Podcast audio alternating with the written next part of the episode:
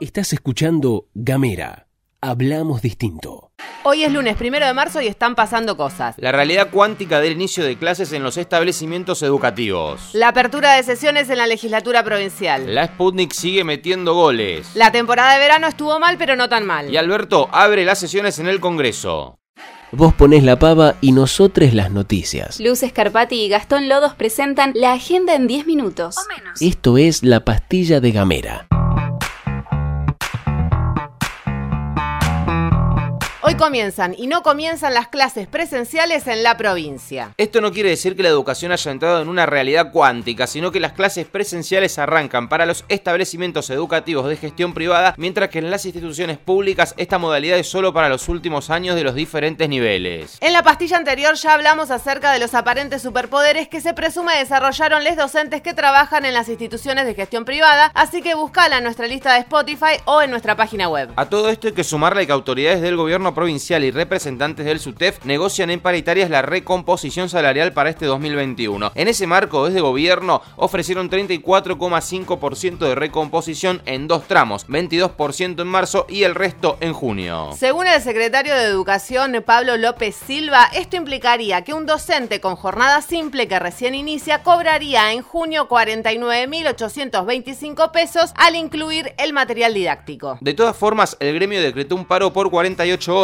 el primero y el segundo de marzo, es decir, hoy y mañana. Además, realizarán una caravana provincial que llegará a la legislatura, en donde el gobernador de la provincia estará dando su discurso inaugural del año parlamentario. Catena, referente del gremio, explicó a través de un video distribuido en los canales oficiales del sindicato los ejes centrales del reclamo para pedir por nuestro salario, por nuestra carrera docente, por nuestros básicos, por inversión en nuestras escuelas, por conectividad, por equipamiento, para que se respete el ascenso jerárquico, para que nuestros básicos crezcan. Hace cuatro años que no crecía, muy poco creció el año pasado. Para eso tiene que ser protagonista. Pero también el Congreso Provincial de Delegados resolvió otra cosa muy importante que la propuesta que ha sido entregada el día sábado a nuestra organización será consultada el lunes y martes, también en asamblea. Otra de las noticias centrales de hoy tiene que ver con que el gobernador de la provincia, Gustavo Melella, como te contábamos recién, va a encabezar desde las 10 horas el acto de apertura de sesiones ordinarias en la legislatura. Lo que se espera de su discurso es que haga un repaso por las medidas realizadas durante su primer año de gestión que estuvo atravesado por la pandemia. El portal Crítica Sur indicó que un anuncio en particular va a ocupar uno de los párrafos centrales y tiene que ver con la continuidad de los créditos progreso. Con la apertura de sesiones inicia el año parlamentario y el debate legislativo.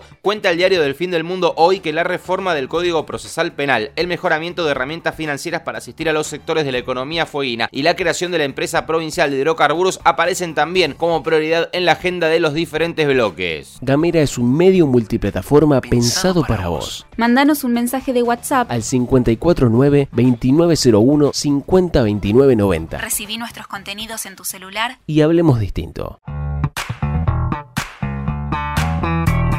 Y en la órbita nacional, durante el fin de semana llegaron más dosis de la Sputnik a la Argentina. Más precisamente son más de 517 mil dosis que llegaron el sábado. Mientras que en la mañana del domingo llegó el lote de 96 mil dosis de la vacuna china Sinopharm. En relación a la llegada del nuevo lote y cómo viene la cosa con los envíos desde Rusia, la asesora presidencial Cecilia Nicolini, de quien te contamos que estuvo en Rusia negociando envíos, explicó en Radio 10 cuál es la idea de acá en adelante y aclaró también cuáles son los obstáculos.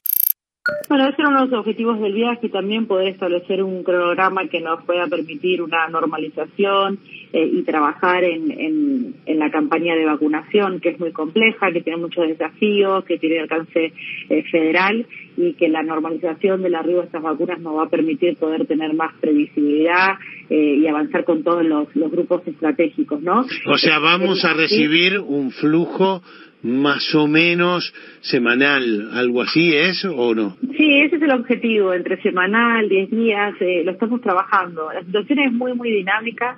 Eh, la realidad es que el, las cuestiones relacionadas con la producción es un desafío a nivel global de todas las vacunas, como estamos viendo.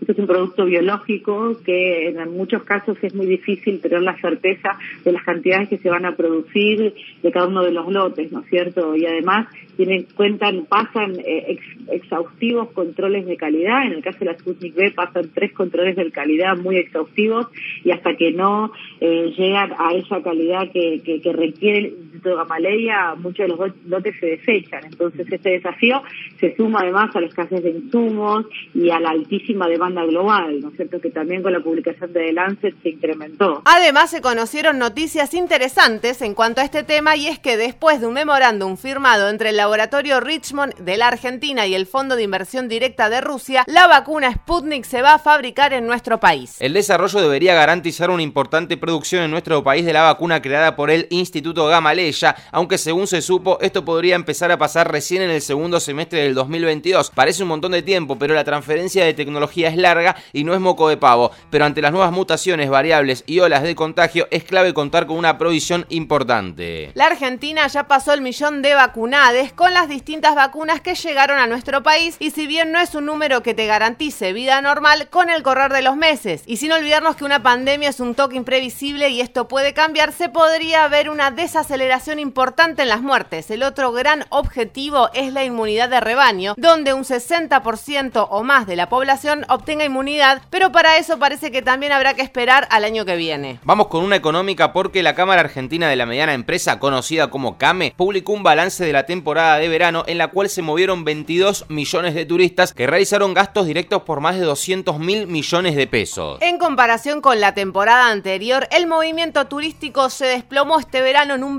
28,9%, algo que por supuesto tiene nombre y apellido, pandemia de coronavirus. Sin embargo, y según indicaron desde la CAME, en muchas ciudades los empresarios consultados marcaron que la temporada fue mala, pero esperaban algo peor. Por otro lado, unos 36 millones de argentinos y argentinas se trasladaron por el día a lugares cercanos con un gasto promedio diario de 1.300 mangos por persona, que dejaron una recaudación total de 46.700 millones de pesos. La ganancia total del verano entre turistas y excursionistas ascendió entonces a 248.000 millones de mangos. Vamos con la última porque hoy es primero de marzo y el presidente de la República Argentina, Alberto Fernández, inaugura desde las 12 del mediodía el 139 periodo de sesiones ordinarias del Congreso Nacional. Sin ninguna duda hay dos temas que van a formar parte del grueso del discurso, la salud y la economía. Se espera que el presidente haga un balance del laburo del año pasado en materia sanitaria y lo destruido que quedó el entramado económico nacional, pero haciendo eje en las ayudas que se ensayaron desde el Estado, sumado además a la reestructuración de la deuda externa que quedó un poco empañada en su momento. Por último, después de los acontecimientos del fin de semana, en la que en el marco de una marcha opositora al gobierno nacional se exhibió una especie de intervención con bolsas mortuorias con los nombres de figuras políticas y de los derechos humanos. Quizás el presidente haga mención a esto,